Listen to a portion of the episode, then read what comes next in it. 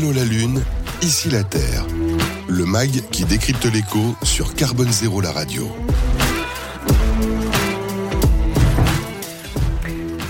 Bonjour et bienvenue à cette nouvelle édition d'Allo la Lune, ici la Terre, le MAG qui décrypte l'écho sur Carbone Zéro la radio. Tout d'abord, ben, je vous souhaite une très belle année 2023, on va dire une année plus que durable. Il y a de la matière, on va en parler tout au long de cette année sur Carbone Zéro la radio. Dans ce MAG avec euh, un nouveau décor, hein, mais plus que jamais une conviction, écologie et économie sont intimement liées. Allô la Lune, ici la Terre, c'est le MAG des acteurs qui ont les pieds sur Terre. On va le voir à travers quatre séquences dans ce MAG. On reviendra sur la COP 15 pour la biodiversité qui s'est euh, terminée évidemment en décembre 2022 pour dresser un bilan. Zoom aussi sur la biodiversité marine parce que ça c'est vraiment un sujet majeur dans Objectif 2050. Coup de projecteur aussi sur une offre qui permet de mieux gérer son chauffage hein, par les temps qui courent, c'est important, avec Equivolt. Mais d'abord, une nouveauté hein, pour euh, ce MAG en 2023. Nous commencerons toujours par l'analyse d'une enquête ou d'une étude et on va, pour commencer, et c'est très bien, parler des femmes. On passe au baromètre éco. Allô la Lune, ici la Terre. Le baromètre éco.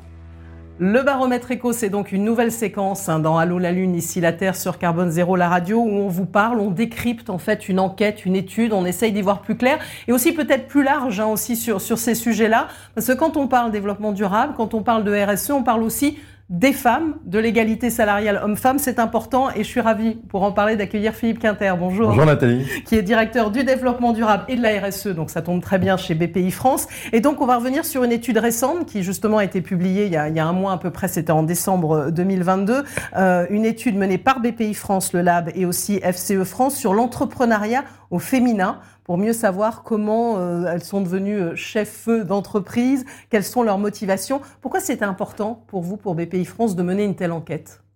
Alors c'est important parce que dès l'origine, dès la création de BPI France, la promotion de féminin a été l'un des quatre axes de notre charte de responsabilité sociétale groupe. Donc pour nous, c'est fondamental. Ça a été pavé de tout un ensemble d'études, 10 ans de création innovante. Et chaque année, enfin chaque année ou régulièrement, on reprend le pouls en fait de l'entrepreneuriat féminin. Alors pas sur les grandes entreprises, mais sur la, texture des entreprises françaises, à savoir les PME et les ETI, en fait, cœur de cible PME. Exactement, c'est vraiment autour de ça que vous avez tourné euh, cette étude, hein, justement, dirigeante et dirigeante PME et d'ETI, quelle différence? Alors, qu'est-ce qui en est ressorti? Il faut quand même rappeler que les femmes représentent 49% de la population active, mais alors en termes de euh, dirigeantes d'entreprise, là, on en trouve quand même beaucoup moins. Hein. Alors c'est vrai, euh, il y a effectivement, euh, comme vous le rappelez, 49% de la population active, c'est ce que représentent les femmes euh, sur le marché. Et en revanche, sur le cœur de cible PME, les dirigeants d'entreprise ne représentent que 12%. 12% et 77% de ces femmes, en fait, sont dans des entreprises inférieures à 50 salariés. Donc ce qui démontre effectivement que plus on monte en gamme en termes de taille d'entreprise, eh bien, moins il y a de femmes. Sur les seuils de supérieur à 100 salariés, on sera à 8%, et au-delà de 250 salariés, ben, on sera euh, aux alentours de 6%. Même si on parle beaucoup de création d'entreprise, et généralement on stigmatise sur la création, en intégrant les, TPE création, eh bien là, on a un tiers des femmes hein, sur la création. Mais si on ne parle que des PME TI, mmh. on est bien à 12%. Hum. Et ce qui est intéressant, c'était une information qu'on n'avait pas jusqu'à présent. Regarder de près un peu la création d'entreprise, mais, mais pas vraiment de savoir euh, qui était finalement à la tête de ces PME et, ETI. C'est vrai. Hum. C'est vrai, c'est une bonne façon finalement d'approcher le sujet. Hum. Alors que ce soit 15 ou, ou 10, c'est pas tellement de sujet. C'est donner un ordre de grandeur. Parce que quand on regarde un petit peu le sujet, euh, euh, chez les médecins, par exemple, il y a 44% de femmes. chez les ingénieurs, il y a 23% de, de, femmes ingénieurs. Donc ça permet d'avoir de, des repères, de situer un petit peu quelle est la place des femmes dans l'entrepreneuriat et puis, euh, et puis surtout euh, promouvoir. Quoi. Exactement. Et alors souvent, la création d'entreprise, c'est vraiment une première voie pour justement aller euh, à la tête d'une entreprise. Oui, absolument. C'est vrai, c'est vrai qu'il y a plusieurs voies pour aller euh, dans l'entrepreneuriat féminin. Bah, je dirais, il y a la voie de la création, mm. avec les fondateurs, c'est à peu près 37%.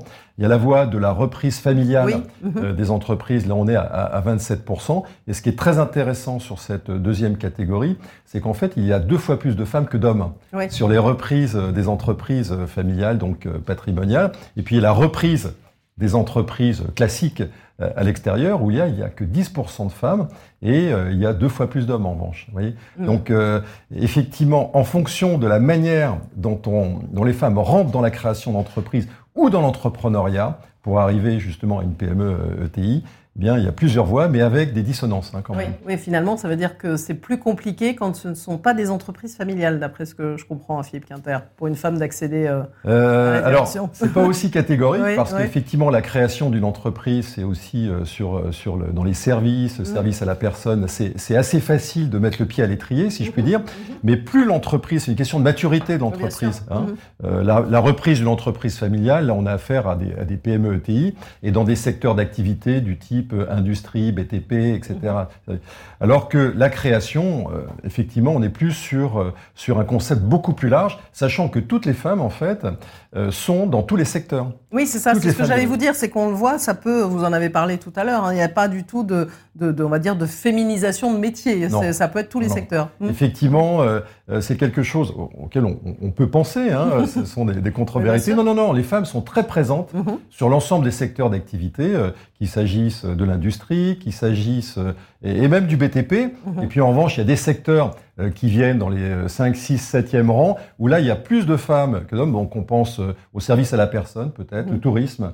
Mais euh, sur euh, les principaux secteurs d'activité économique, euh, comme l'industrie, euh, le commerce, les BTP, eh bien, euh, les femmes sont très présentes, euh, quasiment au même niveau que, que les hommes. Au même niveau. Alors, avec toujours ce fameux plafond de verre, et quand même, quand on étudie un petit peu les profils, hein, euh, d'après euh, cette étude, notamment BPI euh, France, hein, le Lab, ce sont en général euh, des femmes qui ont une moyenne d'âge autour de 50 ans, Ouais. qui sont souvent célibataires Ouais. ou divorcées, euh, qui ont en général aussi parfois moins d'enfants. Enfin, il y a quand même toujours cette grosse difficulté-là. On peut pas dire le contraire. C'est vrai, ça a été pointé dans l'étude, et vous avez raison de le souligner. C'est que l'âge médian euh, euh, pour une femme dirigeante est, de 50 ans, Mhm. euh, pour un homme de 54 ans. Effectivement, ce que vous pointez aussi, je dirais, sur le, mode de vie, Mhm. le nombre d'enfants, c'est-à-dire les femmes sont peut-être un peu plus seules que les hommes, Mhm. etc., divorcées, etc., paxées. bon, mais en revanche, il y a des choses extrêmement intéressantes, c'est qu'il y a des gros dénominateurs communs. D'ailleurs, cette étude le pointe, notamment sur le fait que, eh bien, d'ailleurs, c'est une autre étude qui avait été sortie par le Lab BPI France sur la solitude des dirigeants. Mhm. Eh bien, euh, les femmes sont aussi euh, très connectées à des réseaux, Mhm. hein, euh, comme les hommes. Donc, elles ne veulent pas être seules, elles se font entourer. Donc, euh, elles ont effectivement des comités de direction, des personnes autour d'elles qui, sur lesquelles elles peuvent se reposer. Donc, il y a aussi des points, des points communs sur le pilotage des entreprises, indépendamment de ce que vous pointez sur finalement l'état des lieux. Quoi. Alors ça, c'est intéressant parce que pendant un temps, on disait que justement les femmes fonctionnaient moins en réseau que les hommes. Ça commence finalement à se, Ouais. à se développer beaucoup en France. Ça, Ouais. ça a été pointé dans les dernières études, Ouais. euh, effectivement, et notamment dans celle-ci, hein, Mhm. euh, sur les différences, Mhm. où euh, les femmes, effectivement, ont un appétit de plus en plus marqué pour aller dans des réseaux, mais aussi, et pas que, que des réseaux de, euh, d'hommes, euh, Mhm. mais des réseaux euh, mixtes, Mhm. très importants. Donc les femmes aiment retrouver aussi des réseaux de femmes pour partager peut-être certains sujets euh, qui, est, euh, qui sont peut-être moins évidents lorsqu'il n'y a que des réseaux fortement euh, euh, masculins. Mm. Alors Philippe Quinter, il y a aussi, vous l'avez dit, des points quand même positifs. Il y a aussi l'accès au financement. Finalement, c'est pas un problème nécessairement pour euh, entre guillemets pour les femmes. Alors ça, c'est contre-intuitif. Ouais. effectivement, euh, on peut penser que c'est difficile pour une femme d'accéder au financement.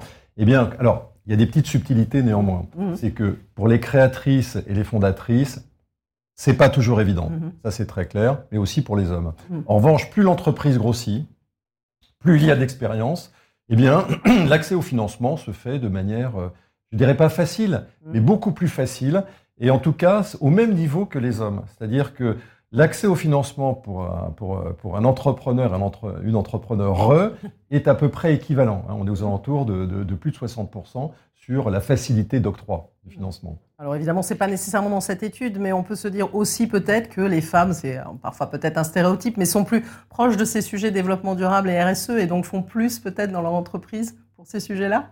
Alors ça, c'est un autre point. Euh, c'est un autre point. Euh, en fait, on s'est aperçu à travers les études, et ça renvoie à une autre étude sur le profilage des dirigeants de, Ouais. de PME. Euh, on se rend compte que les femmes dirigeantes d'entreprise sont plus dans les catégories de gestionnaires prudentes. Mhm. Ça signifie que très attentives à la pérennité, au développement, pareil que Mhm. les hommes, hein, euh, croissance, mais de manière peut-être plus mesurée. les hommes dirigeants d'entreprise seront peut-être plus ardents sur la croissance donc voudront peut-être aller plus vite, anticiper certaines phases. Et puis, euh, elles sont très représentées aussi dans une catégorie qu'on aime beaucoup euh, chez BPI France, l'on a intitulé les capitaines humanistes. Mmh. Ce sont euh, des entrepreneurs, et donc majoritairement des entrepreneurs qui sont pas exclusivement sensibles à la croissance, mais de piloter une aventure humaine, très soucieuse de l'environnement, des valeurs sociales, sociétales.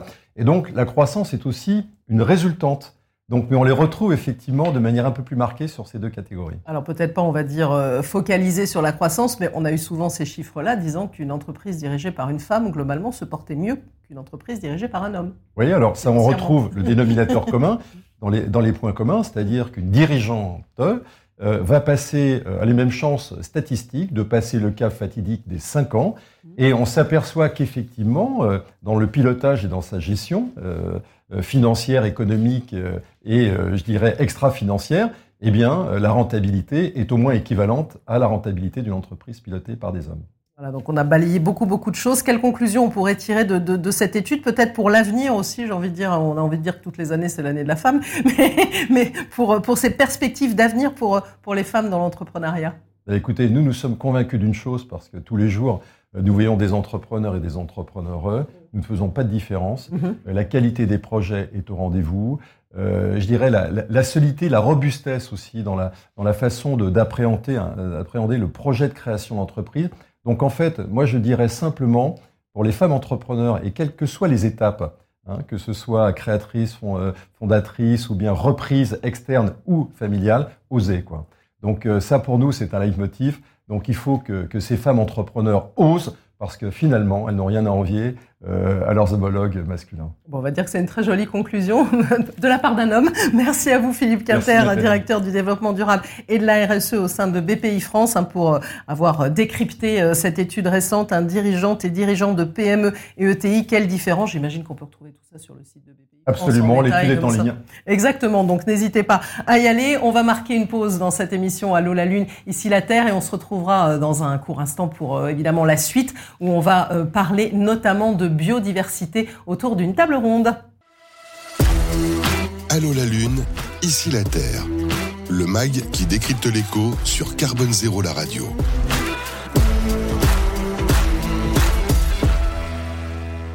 C'est donc euh, la suite d'Allo la Lune, ici la Terre, sur Carbone Zéro, la radio. On se retrouve euh, sur ce plateau pour une table ronde où on va beaucoup parler de biodiversité, mais pas seulement. Ravi d'accueillir Philippe Grandcola, bonjour. Bonjour. Qui est directeur de recherche au CNRS, directeur adjoint scientifique de l'Institut Écologie et Environnement du CNRS. Avec vous, dans un instant, on va revenir euh, sur le bilan de la COP 15 hein, pour la biodiversité, pour résumer un peu le titre de cette COP 15, mais pas seulement. Et on va évidemment beaucoup parler de ces enjeux de, de biodiversité. On va poursuivre sur le sujet biodiversité, mais en parlant spécifiquement des enjeux de biodiversité marine avec Aurélie Dubois, bonjour, bonjour. qui est déléguée générale de Respect Océan. Vous allez nous présenter dans un instant hein, ce, réseau avec une actualité euh, très riche, notamment un concours international dont vous allez nous parler. Et puis on va quitter un peu les sujets de biodiversité, mais c'est très bien aussi pour parler d'un des enjeux majeurs en ce moment. On parle beaucoup de, chauffage, de comment aussi euh, organiser et mieux gérer euh, son chauffage. Et on va voir ça avec Nicolas Scarano, bonjour, bonjour. qui est directeur directeur général d'Equivolt et vous accompagnez hein, les foncières, euh, les copropriétés, notamment euh, dans le respect du décret tertiaire. Sur tous ces, ces points-là, vous allez nous en dire plus, évidemment, en cours d'émission. Alors, avant de rentrer dans ces différentes séquences, j'avais quand même, je ne peux pas éviter pour ce début d'année, puisqu'on en parle beaucoup, euh, il y a eu les vœux hein, du président de la République, Emmanuel Macron, le 31 décembre prochain, qui, dernier prochain, j'allais dire, on va faire le prochain, dernier, qui faisait une, une, une, allusion, on va dire, une phrase qui peut-être a été, enfin, qui en tout cas n'est pas passée, euh, où il a affirmé qui aurait pu prédire la crise climatique aux effets spectaculaires encore cet été dans notre pays. Qu'est-ce que ça vous inspire, euh, Philippe Grandcola ben, ça m'inspire beaucoup de tristesse parce que c'est le type de propos, malheureusement, qui ne devrait plus pouvoir être tenu, même par inadvertance. Hein. Là, j'imagine que l'agenda du chef de l'État lui permet pas de relire chaque mot de ses discours et que malheureusement, euh, la plume, comme on dit, qui, lui a écrit son discours euh, un problème de culture générale, euh, mais ça, ça m'étonne d'autant plus qu'aujourd'hui, euh, voilà, on sait très bien qu'on est dans une période de crise climatique, il y a un nombre d'aléas qui va croissant. que ces aléas en fait augmentent les risques de diverses natures, inondations, feux également, hein, et ces risques sont connus. Il y a même des plans qui sont produits par les différents ministères du gouvernement français et qui mesurent ces risques de feu à l'échelle des territoires. Donc on pouvait tout à fait prédire les effets du réchauffement climatique, malheureusement, qui sont intervenus cet été. Et on me dit souvent qu'il faut écouter les, scientifiques et que ça fait euh, une bonne trentaine d'années, si c'est pas plus, qu'ils alertent, et notamment à travers euh, les rapports du GIEC. Alors peut-être l'un ou l'autre, vous pouvez pas euh, commenter nécessairement ce, point-là, mais en tout cas, on, voit bien à quel point il faut écouter aussi la parole des scientifiques. Vous n'avez pas dire le contraire, en Irélie Dubois Oui, tout à fait. Après, je pense que c'était une erreur de communication qui, malheureusement, est assez dommageable en termes de message, mais une erreur de communication, à mon sens. Mmh. Mmh. Oui, Nicolas Scaron. Pareil, surpris, euh, mais je ne doute pas que ces points seront clarifiés. On ne peut évidemment pas remettre en doute euh, la crise environnementale qu'on traverse depuis maintenant euh, plus d'une décennie et, les scientifiques y travaillent ardemment, ont pour beaucoup aussi pousser les sujets auprès, auprès de la société, donc surpris. Voilà, mais je pense que finalement c'est aussi en phase avec ce que beaucoup, quand on, nous tous, on est dans cet univers-là, on le côtoie régulièrement, on commence à entendre parler des citoyens qui disent ah oui quand même il se passe des choses, etc. Et on peut se dire que ça rentre peut-être dans ce cadre-là. Bon ben voilà, on va faire plus que jamais de la pédagogie et c'est ce qu'on fait aussi à travers cette émission. Alors on va commencer en revenant justement sur la COP 15 pour la biodiversité euh, dans le décryptage de l'actu. Allô la Lune, ici la Terre, le décryptage de l'actu. Et ce décryptage de l'actu, on le fait donc avec Philippe Grandcola, directeur de recherche au CNRS, directeur adjoint scientifique de l'Institut euh, écologie et environnement euh, du CNRS. Donc, cette COP 15, on en parlait dans la précédente émission en amont, euh, elle s'est donc achevée le 19 décembre dernier avec un nouveau plan stratégique hein, qui a été annoncé jusqu'en 2030. On va rentrer en détail. Certains parlent d'un accord historique, hein, comme souvent on emploie beaucoup de grands termes. Alors c'est quoi? C'est une réussite ou c'est un échec? Alors, il est difficile de se prononcer d'une manière euh, binaire, évidemment. Hein. il faut rappeler que la COP, c'est une conférence des partis. On appelle autour de la table euh, les représentants de 196 pays qui ont signé la Convention sur la diversité biologique, hein, qui a vu le jour à Rio en 92. Et donc ces 196 pays, en fait, ont discuté à plusieurs reprises depuis maintenant plusieurs années, puisqu'en plus cette COP a été retardée de deux ans suite à la pandémie de Covid, puisqu'elle se tient sous présidence chinoise, mmh. mais au Canada, puisque le Canada est le siège du secrétariat de la Convention en question, euh, sous l'égide des Nations Unies. Donc les représentants des pays sont là et on discute d'un plan, effectivement, comme vous l'avez dit, dans lequel il y a des dizaines de cibles. Et chaque cible, en fait, elle euh, étant euh, l'ensemble d'une situation environnementale, qu'il s'agisse des pesticides, qu'il s'agisse de la de la déforestation, de la perte des habitats, qu'il s'agisse euh, de, la, de la perte euh, de services écosystémiques comme par exemple la pollinisation des cultures, etc. Donc on a vraiment un, ensemble de, de, sujets qui est colossal. Hein. Il, faut, il faut se rendre compte qu'à un moment donné, au Palais des Congrès de Montréal, il y avait pratiquement 60 négociations qui se tenaient en ah simultané. Mhm. Voilà. Et à la fin, on se retrouve avec des textes dans lesquels il y a beaucoup d'opposition. Euh, de certains pays, hein, et donc il ne faut pas forcément voir en fait la situation de manière manichéenne à l'aune de ce que l'on perçoit nous en France et notamment en France métropolitaine. Il y a des pays euh, du Sud, euh, des pays en développement, qui s'opposent, par exemple comme l'Argentine, le Brésil ou l'Inde, qui s'opposent à certaines mesures que voilà la France voit ou l'Europe voit d'un bon œil. Hein, et on entend souvent des militants d'ailleurs prouver même que la position française n'est pas assez courageuse. Par exemple, quand mm. on parle des 30% de protection d'air dans le milieu naturel. Voilà, parce que c'est ce qui est sorti, on va dire, c'est un peu la cible emblématique, c'est d'atteindre 30% d'air, alors marine, côtière, terrestre et d'eau douce, protégée au niveau mondial à l'horizon 2030. Tout à fait. Alors c'est pas la seule mesure, mais elle est mm. importante. Hein. C'est tout simplement avoir l'idée que quand on laisse des territoires euh, sans action humaine trop forte, on va leur permettre d'avoir des trajectoires un peu plus euh, spontanées et de cette manière de garantir un certain nombre de services Hein, la, la, en fait, le, fait de ne pas émettre de gaz à effet de serre, le fait de, de recueillir suffisamment d'eau, le fait de permettre la reproduction d'organismes, etc., avec des effets en fait qui vont euh, être positifs, y compris pour les régions adjacentes. Bon, par exemple, en France, on se targue d'avoir 30%, d'avoir déjà atteint ces 30%, mais dans lesquels en fait il y a beaucoup d'air qui ne sont pas protégés correctement, que ça soit au niveau terrestre ou au niveau marin. Donc en fait, c'est un faux 30%. Et, de fait, on a entendu beaucoup de scientifiques ou de militants qui, à juste titre, ont critiqué quelque part la position française de ce point de vue-là. Mais il faut se rendre compte que cette position française était même quelque part relativement avancée, la position européenne, hein, puisque la France s'exprime à travers la, voix de la communauté européenne. euh, par rapport à d'autres pays hein, qui ont des problèmes soit de production vivrière, soit de production industrielle, euh, et qui ne souhaitent pas forcément voir une grande partie de leur territoire ou, euh, ou de leur zone marine exclusive être protégée. il en va de même pour les 30% d'écosystèmes extérieurs aux aires protégées pour lesquels on a, on a obtenu une, des effets de restauration, hein, parce que bien évidemment le but c'est pas d'avoir des aires protégées dans, qui sont des espèces de sanctuaires et puis en dehors d'avoir à peu près n'importe quoi. Euh, de la même manière, ces questions de restauration, ça a un coût considérable hein, et euh, c'est un coût qui est pris en, partie seulement euh, en charge par un fonds mondial pour l'environnement auquel d'ailleurs les pays du Sud en fait déclarent ne pas toujours accéder de manière très facile. Et normalement, d'ici 2030-2050, ce fonds devrait être abondé par euh, presque 200 milliards de dollars au niveau mondial, mais c'est notoirement insuffisant pour mettre en œuvre toutes les mesures dont on vient de parler. Puis il y a d'autres mesures très importantes hein, qui ont été prises en compte, notamment la baisse euh, de, de l'utilisation de pesticides. Alors, euh, Alors c'est un objectif de réduction d'au moins 50% des risques liés aux pesticides, c'est ça d'ici 2030. si certains disent, on ne parle pas aussi de, de, de, de volume épandu aussi. Enfin, il y a certains qui disent, voilà, c'est un petit peu tendancieux, si je veux la, dire. La, la, négociation en fait a mis en balance deux critères la quantité versus le risque. Alors il faut savoir que la quantité c'est facile à mesurer. Mmh, mmh. On le voit par exemple en France, euh, les plans de réduction euh, d'utilisation des pesticides ont été complètement inefficaces malgré la dépense de plusieurs milliards d'euros et aujourd'hui, la quantité euh, va encore croissante. Hein. Oui, c'est ça. Il y a des chiffres qui ont quasiment doublé en 30 ans, hein, de ce usage des pesticides. Ouais. Mmh. Par contre, euh, il est très important de considérer le risque parce que de, sans arrêt, de nouvelles molécules sont mises sur le marché et ces molécules, euh, en fait, à, à, quantité égale, posent beaucoup plus de problèmes. Donc, vous voyez bien, uniquement utiliser la quantité, pas le risque, ça aurait été euh, dommageable euh, finalement à l'issue des négociations. La communauté européenne, encore une fois, voulait que les deux critères soient utilisés conjointement. Mhm. Euh, un certain nombre de pays du Sud, là encore, n'ont pas accepté que la quantité soit mise en avant. Alors le risque, c'est très bien. Le problème, c'est qu'il va falloir arriver à le mesurer de manière vraiment standardisée. Néanmoins, c'est malgré tout une avancée. Puis il y a d'autres euh, d'autres sujets sur lesquels il y a eu moins d'avancées. Par exemple, l'empreinte écologique et les limites planétaires n'ont pas été prises en compte.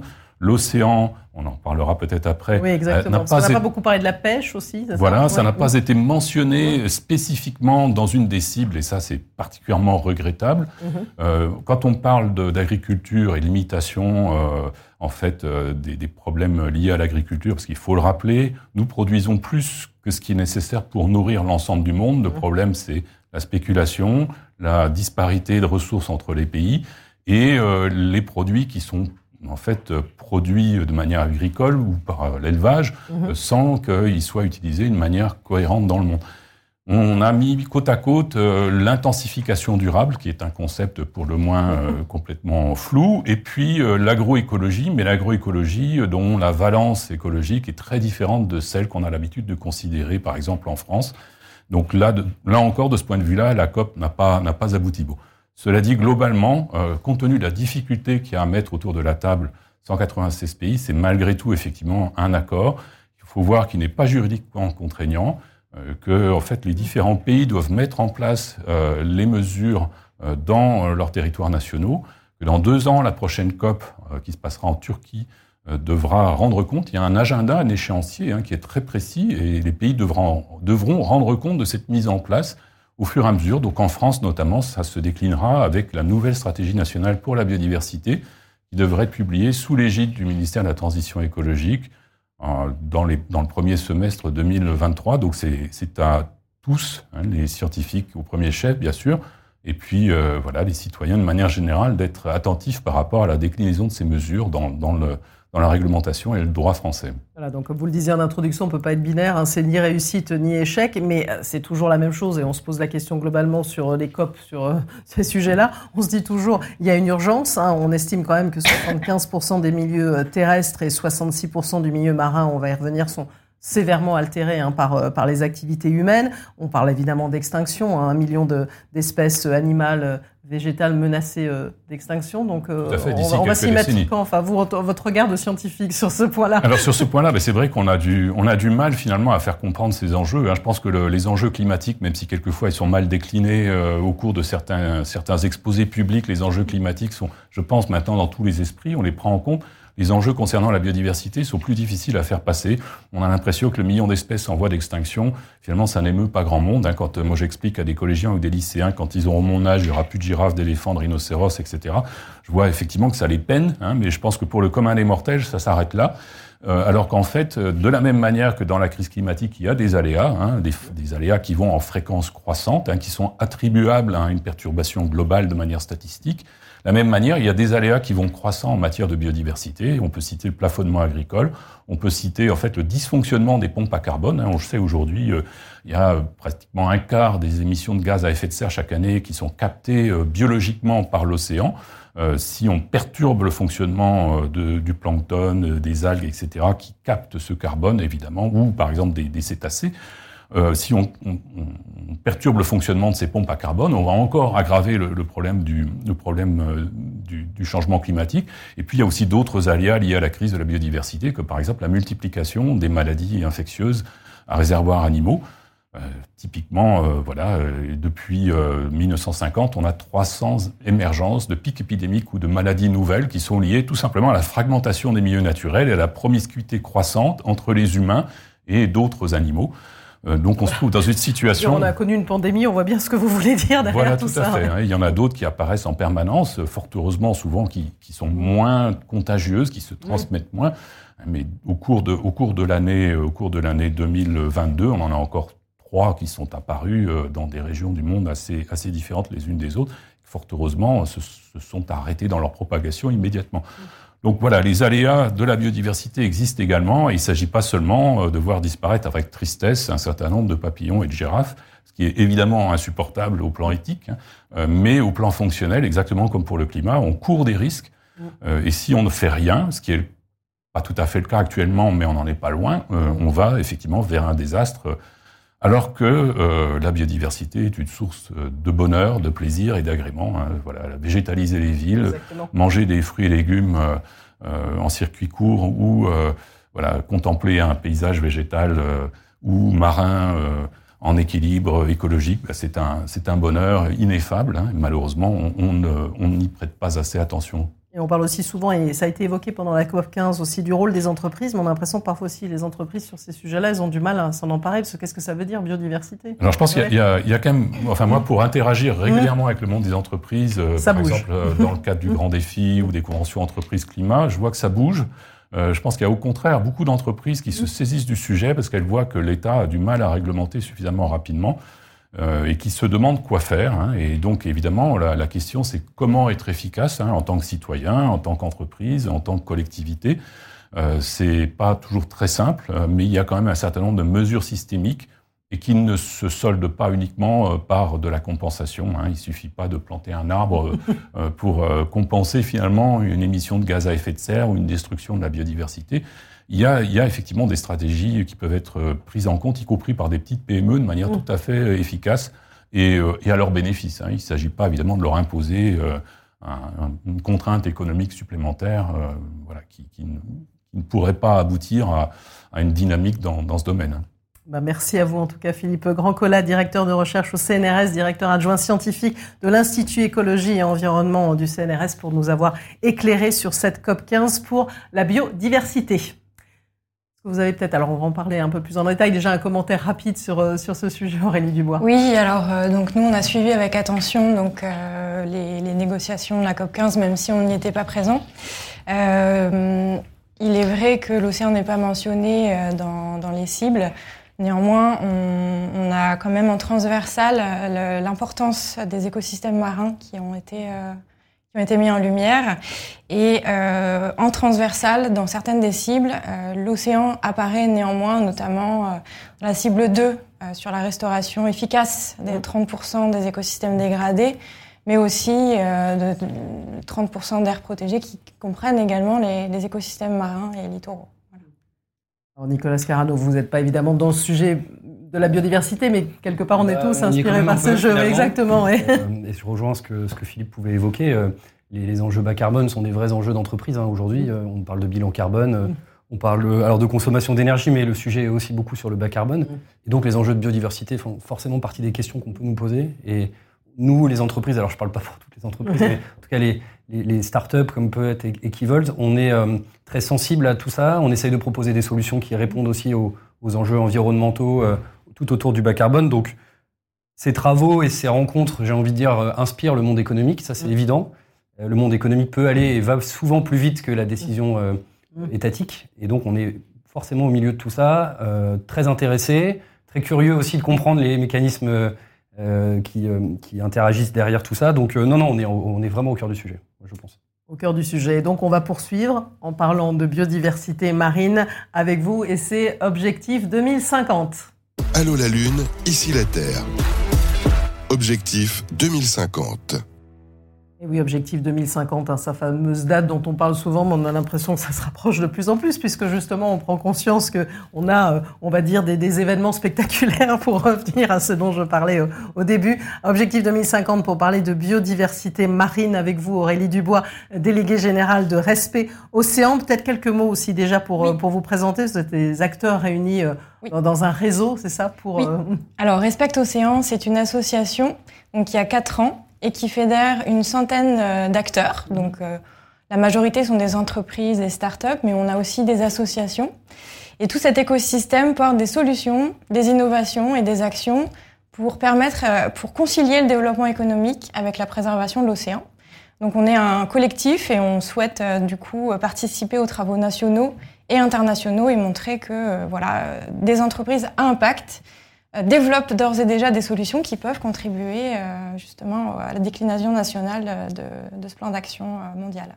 Alors pour reboucler la boucle, justement, vous étiez des, acteurs qui avaient appelé à un engagement pour la biodiversité marine. C'était en amont de cette fameuse COP 15 dont, dont, on a parlé depuis le début. Effectivement, donc en amont de la COP 15, nous avons lancé une initiative qui s'appelle la Déclaration des acteurs de l'océan, mhm. qui est euh, consultable en ligne sur notre site respectocéan.com. Euh, nous avons obtenu 125, plus de 125 signatures euh, provenant d'entreprises, de, d'organisations, de fédérations, de groupements. Euh, pour euh, montrer euh, l'implication des entreprises dans ces, dans ces négociations.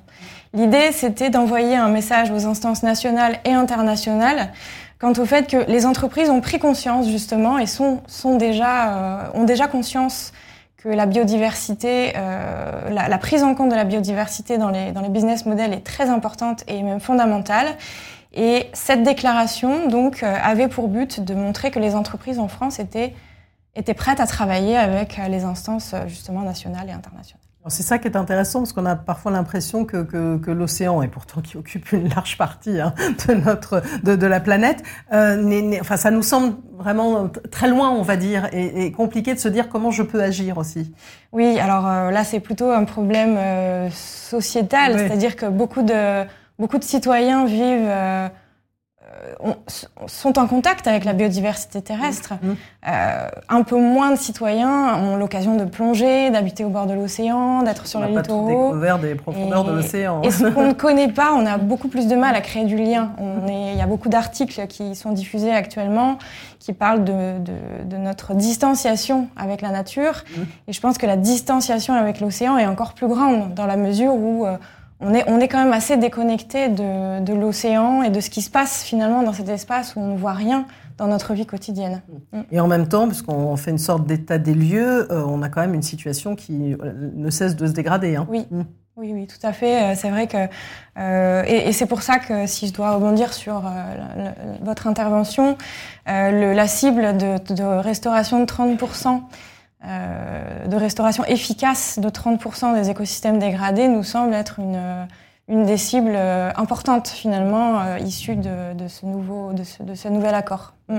Et alors on disait finalement, nous tous, nous les êtres humains, on est plus proche de la biodiversité terrestre, enfin on l'appréhende plus, mais finalement les deux sont intimement liés aussi, c'est ça qu'il faut pas oublier. Oui. C'est pour ça qu'il faut aussi préserver ces océans. Notamment au travers du cycle de l'eau. Mm-hmm. Euh, le cycle de l'eau comprend l'océan, mais les forêts, mais également les rivières. Toute l'hydrosphère est importante et est à prendre en compte. Et c'est vrai que euh, nous, euh, au sein de l'association Respect Océan, au travers de nos différents programmes et de, de nos différentes fonctions, nous souhaitons aussi reconnecter la terre et la mer, puisque effectivement un certain nombre d'impacts mmh. liées aux activités humaines à terre ont des impacts sur le, le, maintien en bon état des, des écosystèmes marins et inversement, c'est-à-dire que l'humanité a besoin de l'océan pour respirer, pour se nourrir, ça remplit un certain nombre de, de, fonctions euh, utiles à l'être humain.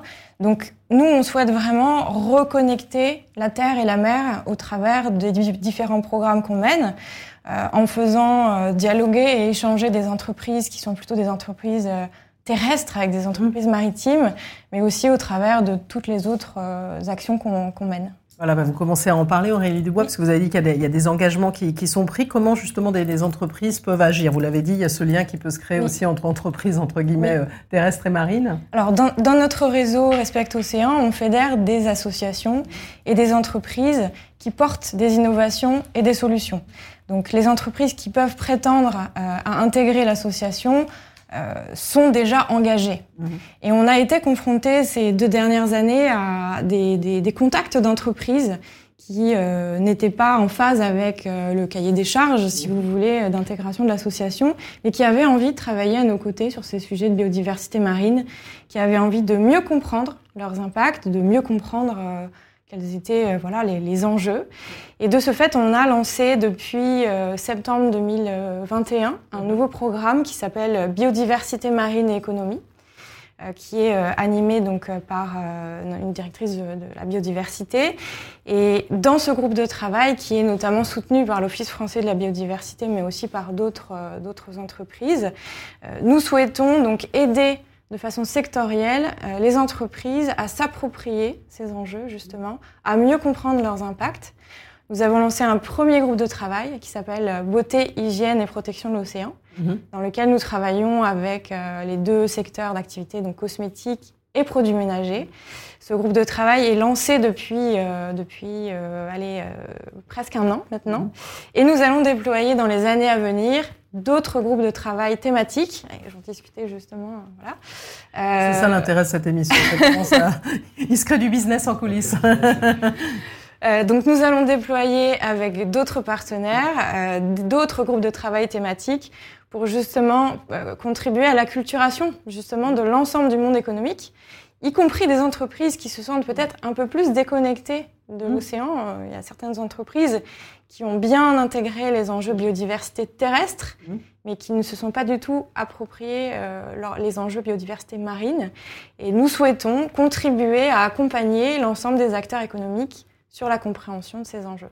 Alors vous avez ce développement de ce programme, hein, biodiversité marine et économie, et puis aussi euh, un concours international. Là, on est dans, aussi dans l'actualité, Aurélie Libois. Oui, alors ça c'est une autre de nos actualités, peut-être moins reliée à la biodiversité, mais nous avons effectivement une autre initiative qui est un concours international de solutions pour l'océan, qui s'appelle l'Océan Pitch Challenge que nous co-organisons avec euh, une initiative internationale qui s'appelle euh, Sustainable Ocean Alliance dont nous sommes le point focal en France.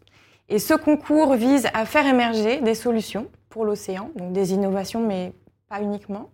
Ça peut être des solutions fondées sur la nature, ça peut être des, projets portés par des étudiants. Et donc, nous ouvrons cet appel à candidature, euh, qui est l'appel à candidature de la troisième édition, le 19 janvier prochain, à minuit pile. Donc voilà, pour ceux qui, sont pressés de soumettre euh, leur candidature, euh, il ne faut pas hésiter. L'année dernière, on avait, recueilli près de 90 candidatures internationales, au niveau international. Et, euh, et cette année, nous appelons donc tous les réseaux de par le monde qui sont impliqués sur ces sujets de préservation de l'océan à diffuser largement cet appel à la candidature. Voilà, il faut regarder ça de près. En tout cas, merci beaucoup à vous, Aurélie Dubois, donc déléguée générale de Respect Océan. On a bien compris, et il faut vraiment de la pédagogie, hein, ces enjeux de biodiversité marine avec vous. Philippe Brancola, peut-être un, commentaire?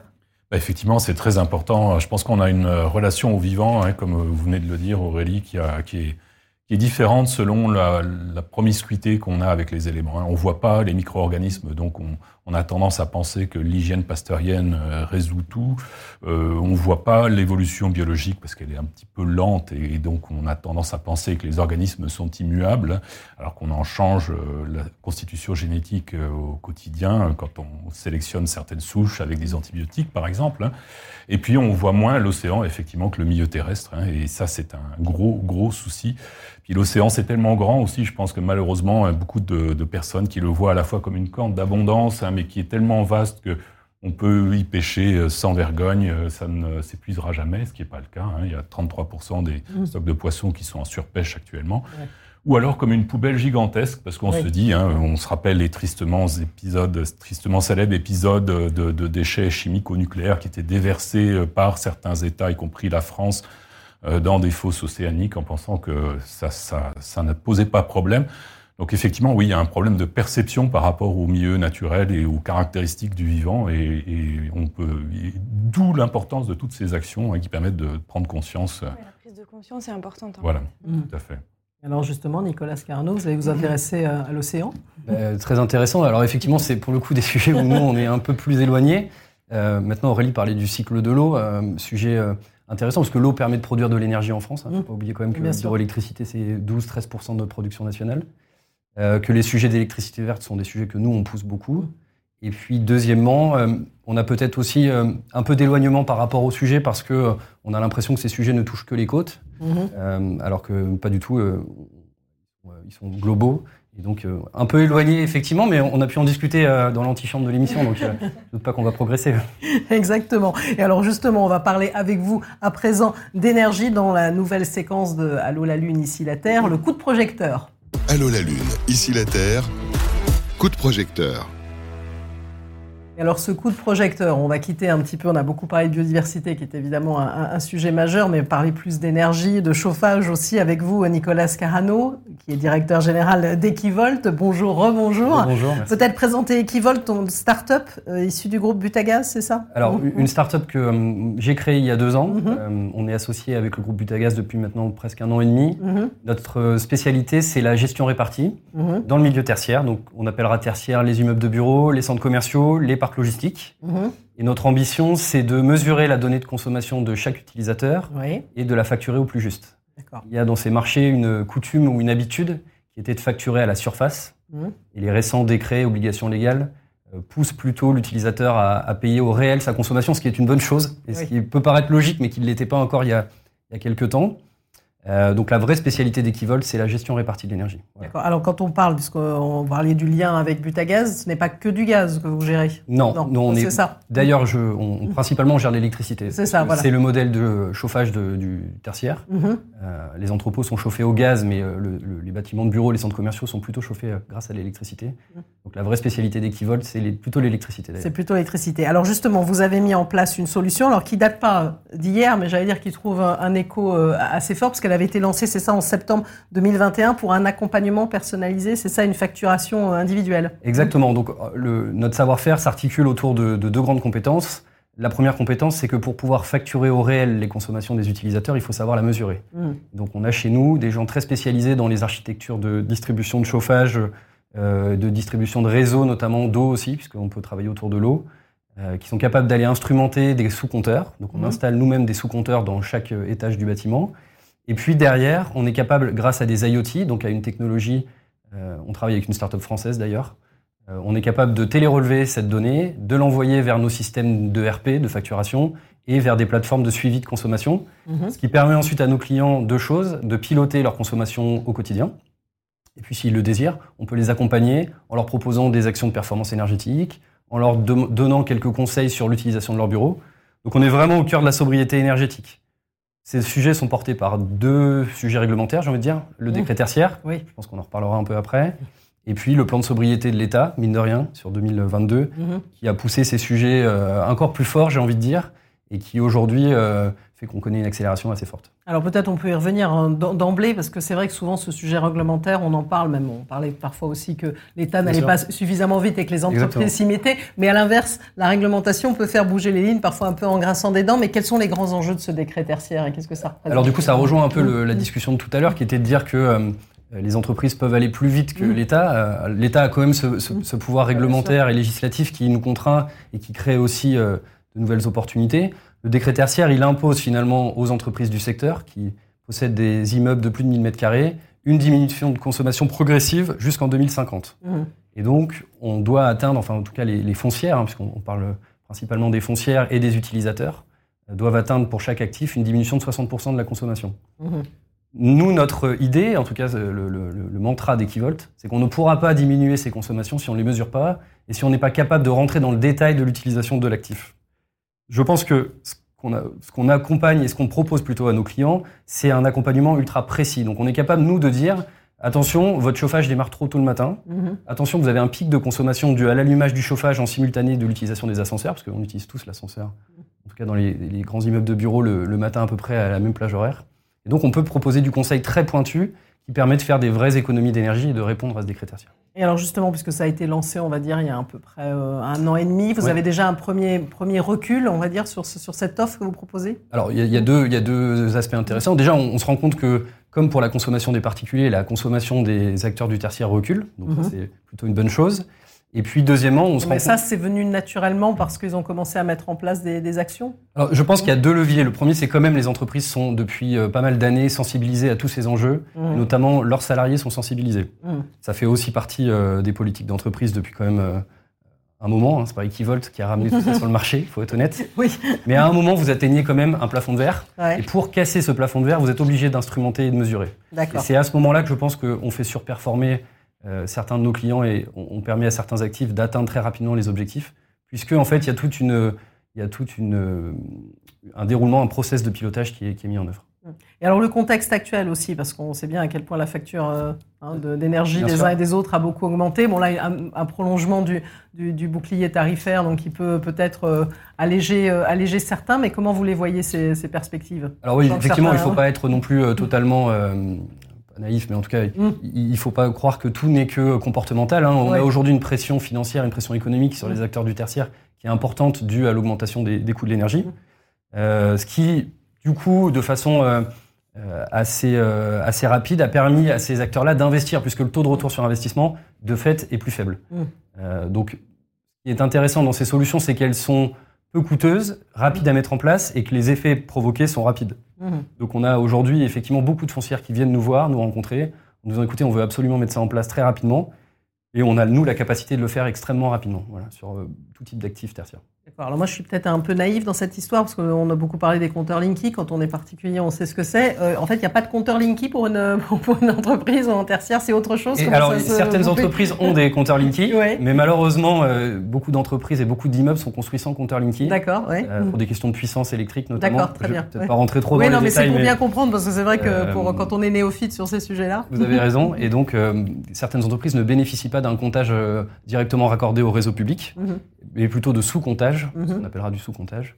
Et c'est là qu'Equivolt intervient. Nous, on instrumente le sous-comptage et on permet du coup à ces entreprises de pouvoir euh, bénéficier d'un suivi en ligne, de pouvoir bénéficier de conseils.